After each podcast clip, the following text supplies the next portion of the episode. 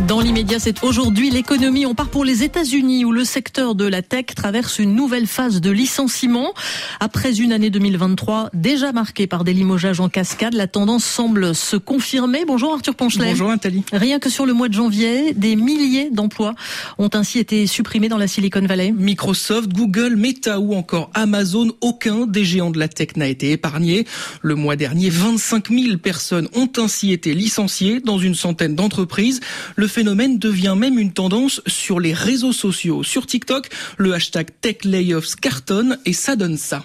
This is me seven minutes before being laid off. This is me five minutes before being laid off. This is me two minutes before being laid off. Traduction, ça c'est moi, 7, 5, 2 minutes avant d'être viré. Des employés de la tech qui se filment en train de se faire licencier. Il y en a des milliers sur les réseaux sociaux. À chaque fois, c'est le même scénario. Un rendez-vous en visioconférence calé la veille pour le lendemain, intitulé On fait le point, souvent avec des managers inconnus.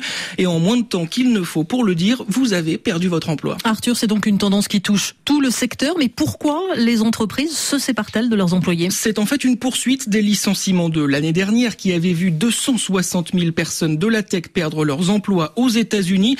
Il faut les distinguer en trois catégories. D'abord, les géants du secteur, Amazon, Microsoft ou encore Google, eux licencient les managers qui managent les managers, selon les mots de Mark Zuckerberg. On simplifie la hiérarchie pour focaliser les efforts sur l'intelligence artificielle, très rentable en ce moment.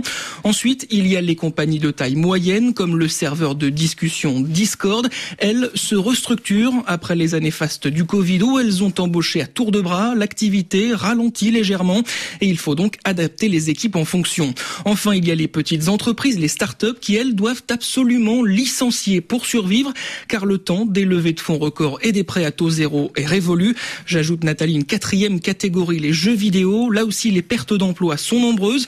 Les studios se séparent de leurs employés car il y aura peu de sorties de grands jeux vidéo cette année, donc forcément besoin de moins de main-d'œuvre. Malgré ces licenciements en cascade, le monde de la tech se porte particulièrement bien aux États-Unis. Oui, en bourse, les cours s'envolent. Le mois dernier, Microsoft est devenue l'entreprise la plus valorisée au monde à près de 3000 milliards de dollars.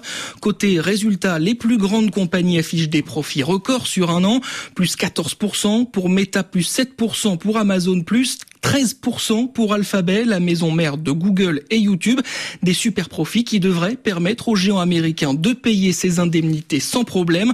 L'an dernier, Google a déboursé plus de 2 milliards de dollars en indemnités de départ.